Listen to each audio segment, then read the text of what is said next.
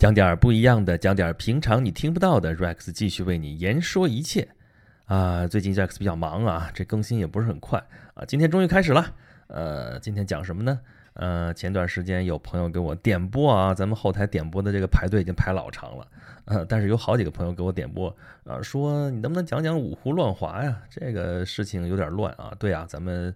呃，从小那个学历史学到这段的时候，就一个字儿乱，然后就过去了，基本上也不说什么。再细点就会说啊，这段时间是啊五个民族啊，匈奴、鲜卑、接地羌，然后这么五个民族的这些那个少数民族吧，北方少数民族啊。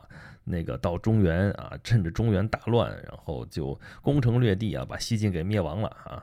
东晋是偏安一隅，然后在北方先后有十六个政权，也不跟你讲这十六个政权是啥，也不跟你讲十六个政权怎么回事儿。反正总之吧，最后是统一在了北魏，后来就是南北朝，就这么过去了。然后这这个五胡乱华究竟怎么个乱法？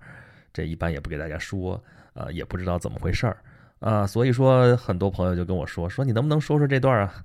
呃，说说吧，这个其实还挺有意思的啊，但是我咱们演讲录嘛，咱不说讲点不一样的嘛，咱就不能说我给你讲流水账似的，把这一百三十三十几年吧，这个历史给你们从头到尾捋一遍啊，这个流水账大家都不爱听啊，我还是想就是 想给大家讲点什么呢？讲怎么理解这一百多年，这这到底发生了什么事情？这个事情的性质是什么的？我觉得是比较有意思的事情，我想给大家聊聊这方面的事情。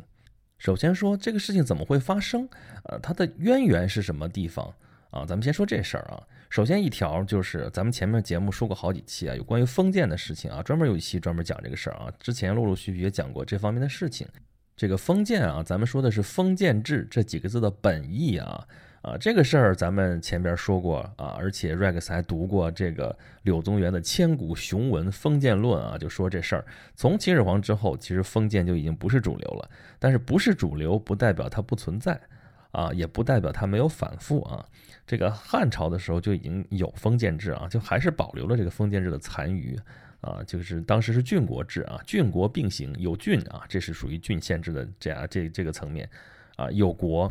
啊，就封的这些诸侯王啊，还有这些侯啊、列侯这些东西，呃，但是呢，它这不占主流，而且随着这个汉武帝之后啊，推恩令啊，这把这个国封的越来越小，呃，也就对中央构不成什么威胁啊。到后来啊，这个东汉啊、三国、曹魏的时候封建就没有封。你虽然说呃那个有东阿王嘛，东阿王就在我们老家那边，东王谁啊？曹植嘛，就是也封王，但这封王啊，那个这个。跟那个之前那个封王那个规模是完全不一样的，但是这个三家归一啊，归到了晋啊，西晋重新统一了中国之后，这个皇帝就是晋武帝司马炎啊，就开始琢磨这事儿了啊，说曹魏怎么就被我们司马家给篡了呢？他想来想去，得出来一个结论，说啊，曹魏封王封的太少啊，或者说这宗室封的不够这个没不够有权。啊，所以说等到这个皇室有难的时候，这些诸侯王根本就不起什么作用，啊，所以才让我们司马家这个趁虚而入啊。那么别人会不会也这么干呢？啊，他其实这样想也有道理的。所以我后来其实在反思这个事情，我后来也去做点研究，多读一点这方面的书啊。就是说，你说司马炎真的是脑子进水吗？啊，这个封建的教训前边历史上其实已经有了，难道他会不知道吗？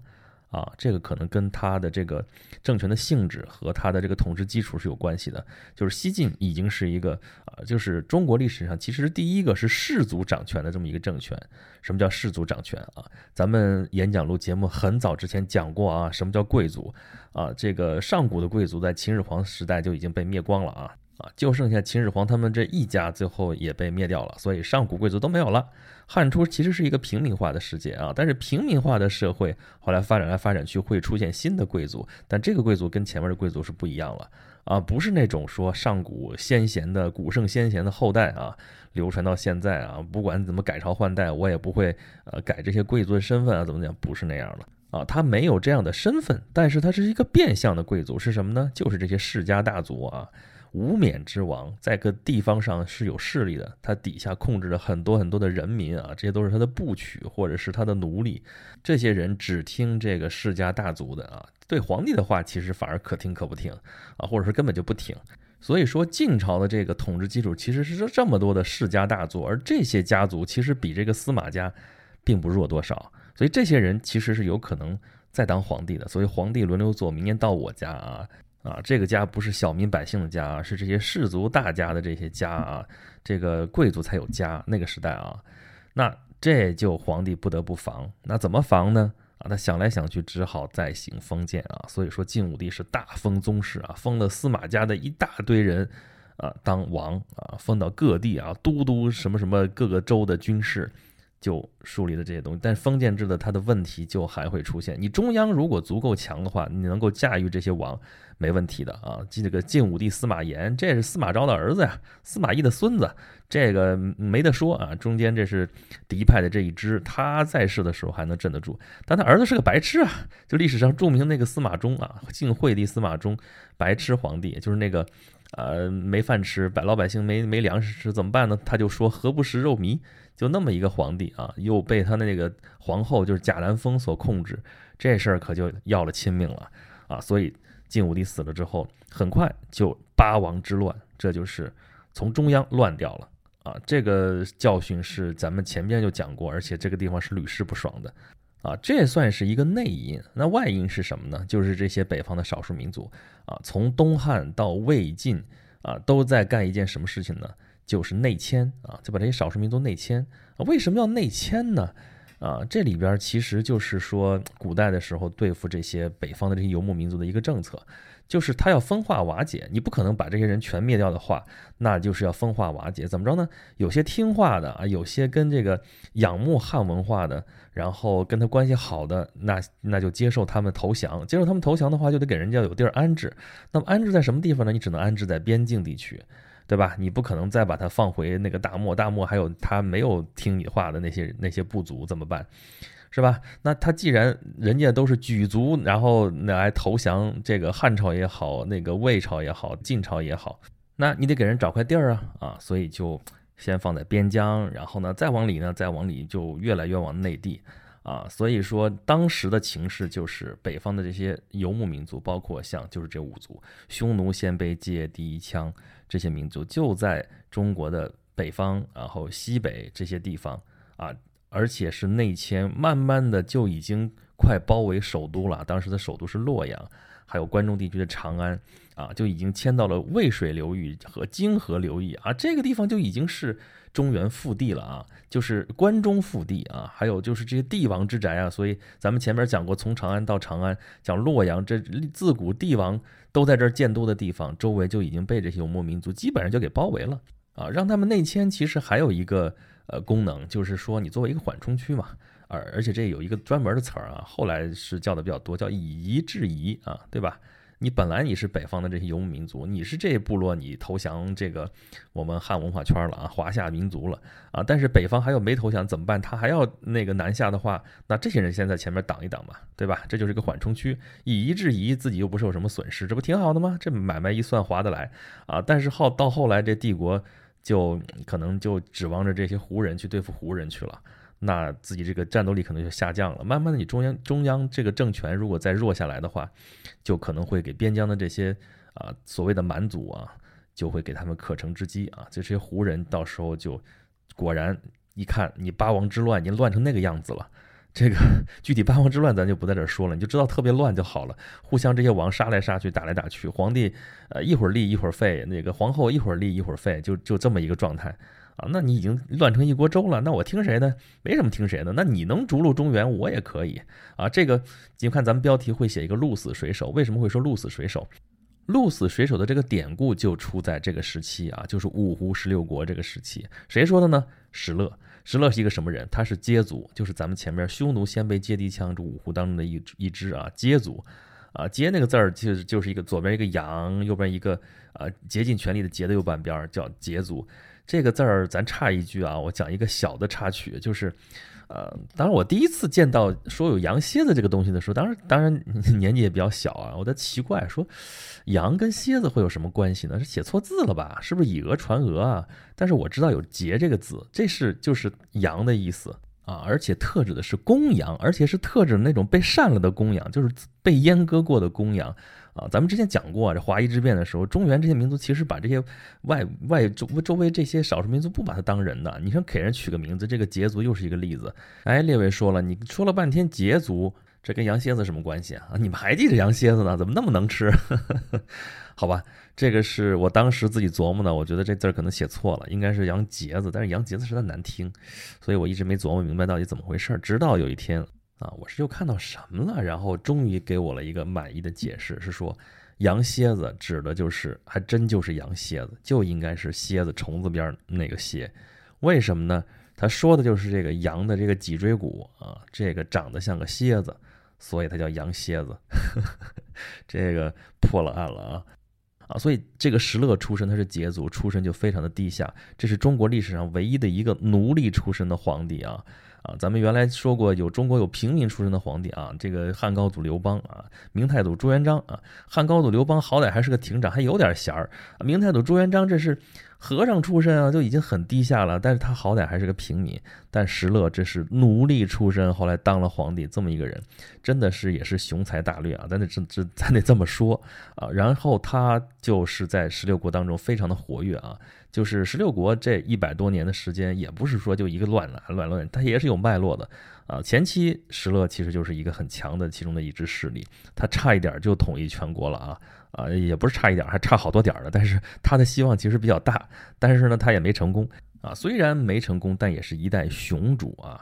啊，这个鹿死谁手这个典故就从他身上来。怎么着呢？啊，就是他见那个高句丽使者的时候，就问大臣啊，说：“你说我怎么样啊？我这武功如何？”底下人就说：“啊，你这拍马屁嘛。哎呦，说您这功业，您这才智、聪明才智啊，那也超过了汉高祖。”那个赛过了魏太祖，魏太祖就是曹操嘛。这个那得从三皇五帝那地方找不了啊，就是没人比得上你。那你要真想比的话，那就轩辕皇帝了。这这马屁拍的有点太过啊，这石勒都听不下去了啊。但是心情好嘛，所以也没有怪罪，但是就说了这么一句，说啊，你这说的太过分了啊。我要是真碰见汉高祖啊，这我还只能当他的臣子了，没什么可说的。我也就是跟那个什么啊彭越呀、什么韩信啊这些人跟他们争一争也就罢了。啊啊！但是如果碰到了汉光武帝刘秀啊，碰到这个级别的皇帝，这个我跟他在中原，这个是决一雌雄，这个还不知道鹿死谁手。哎，鹿死谁手这词儿就从他这儿来的。这个本来的这个渊渊渊源啊，这个鹿啊，把这个政权啊，把这个中原地区比作鹿的话啊，《史记》里边有啊，《淮阴侯列传》，《淮阴侯列传》就是韩信的传嘛。这里面说了那么一句啊，叫“秦失其鹿，天下共逐之”。这个就是逐鹿中原啊，从这儿来的。那么发展到石勒这个地方，就变成了鹿死谁手啊，都是一个意思。这都是雄主啊才能说出来的话。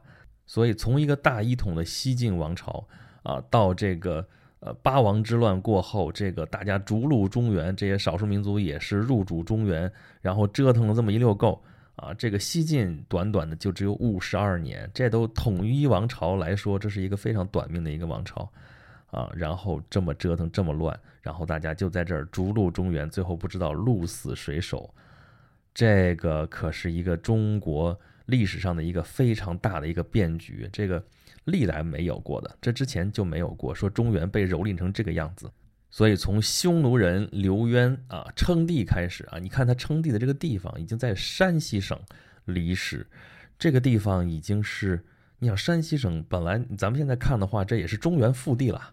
啊，那个时候就已经被匈奴人占领了，而匈奴人他偏偏自己还号称自己姓刘啊，他实际上是两面啊，他对胡人就用胡人的体制自称大单于啊，然后呢对待汉人的话，他又自称为皇帝，这是两套班子、两套体系来治理。这个五胡十六国的时候，这些胡人政权基本上都是这么一个治理的方式啊。他自称姓刘，为什么呢？这就是为了要他这个政权的合法性啊，说他是有资格入主中原的嘛。为什么呢？因为天子姓刘啊，是之前。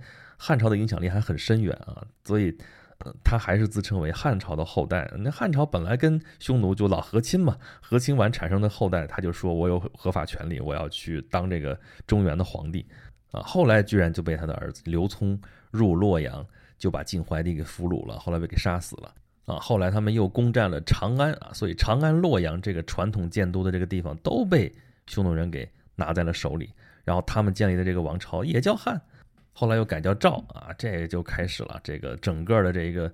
啊，多米诺骨牌就开始推起来了啊！你一看，你匈奴人可以干得了啊！其实，在他之前还有在成都那地方，就是那个四川地区已经开始有割据政权了，但是因为影响不了中原，所以不管他啊。别人一看匈奴人可以来，那鲜卑人说我也可以啊，这个羯族人说我也可以啊，这个呃氐族人说我也可以啊，所以这也会陆陆续续呼噜呼噜就都来了啊！这五胡就开始陆陆续续进入中原，就是这么一个过程。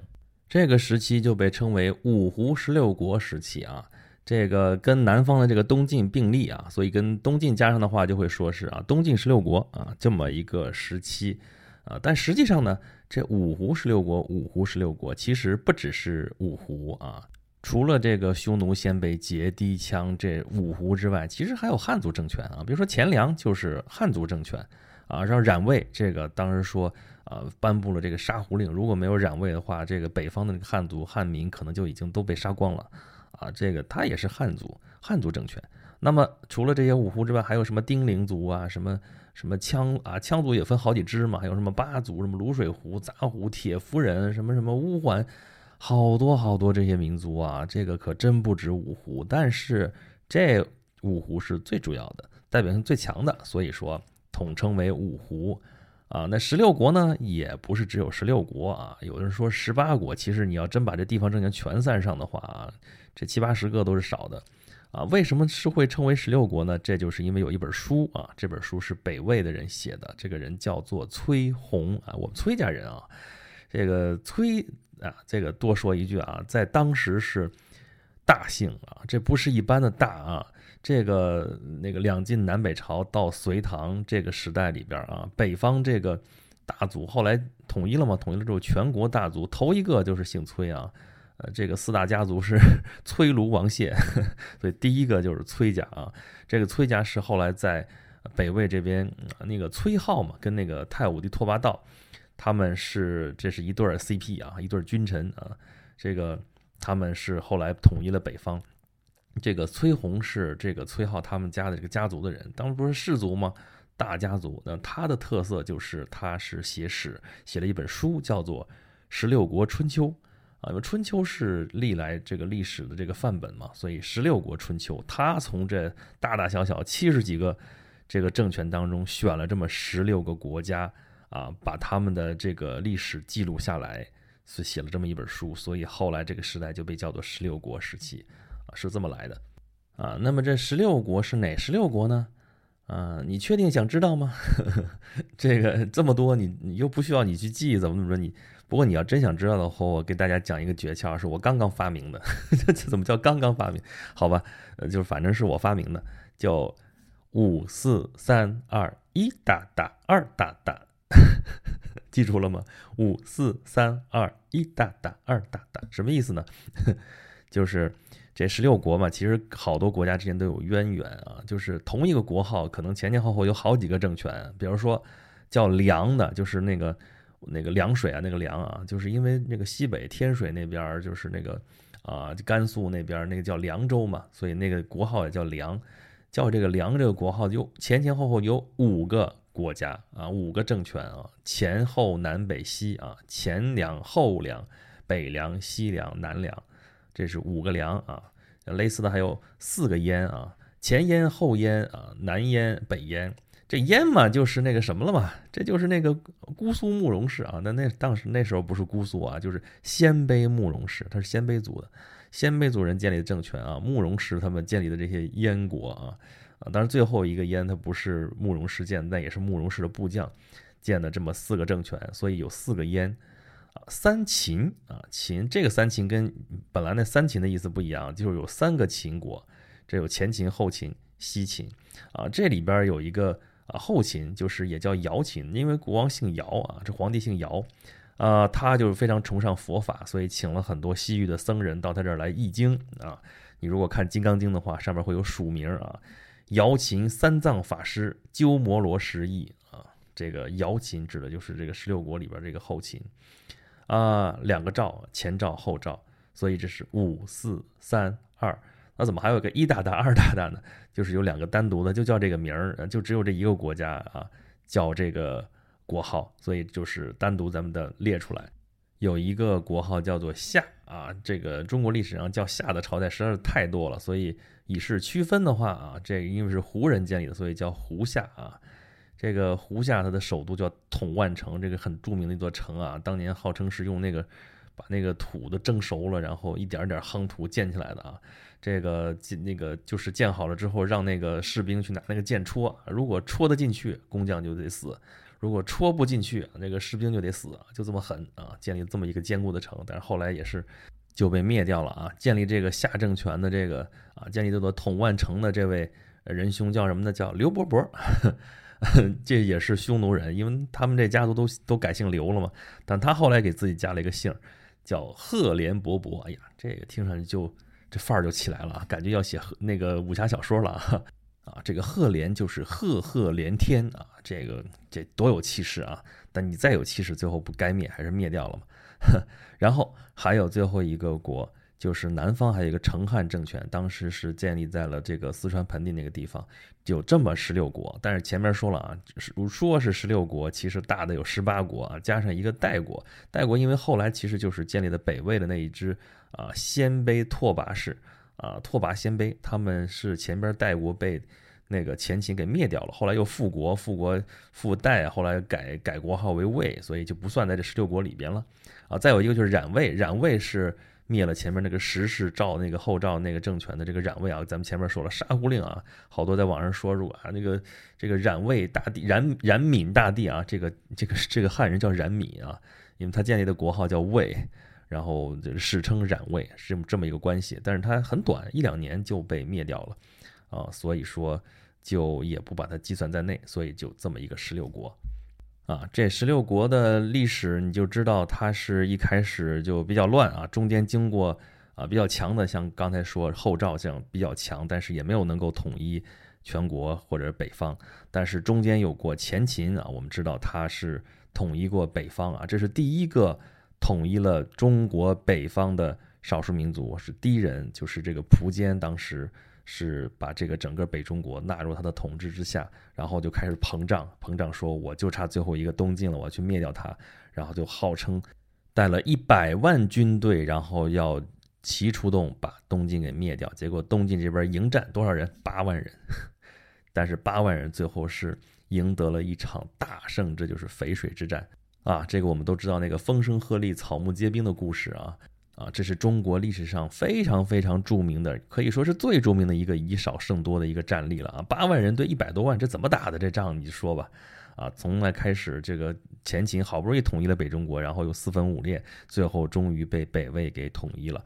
那么北魏统一了北中国，这就是北朝；南边的东晋后来被宋齐梁陈取代，这就是南朝啊。北边的话，北魏又分裂成。东魏、西魏，然后北齐、北周啊，分别被北齐、北周代替。后来北周统一了北方，啊，后来被隋朝给取代，最后统一了南朝的陈，最后变成了一个大隋，中国终于重新获得了统一。好吧，我说不说流水账，但是后边还是给大家捋了一下啊。简单来说就是这么一个过程，但实际上你要细讲的话，里边事儿可多了去了。啊，今天咱们节目时间有限，咱们就先说到这儿。但是呢，从这个五胡乱华的故事啊，这个线儿上，这只是中国这边一条线儿，几乎就在同时，在西方也发生了类似的事情。但究竟怎么类似呢？咱们且听下回分解。啊，你要是说等不及的话，你可以到我的微信公众号“轩辕十四工作室”上来问我。啊，反正是我下期要接着讲这件事情，而且是一个。啊，非常有意思的一个话题。接着这茬儿，咱们往下说。好了，咱们今天的节目就到这里，咱们下次节目再见啦。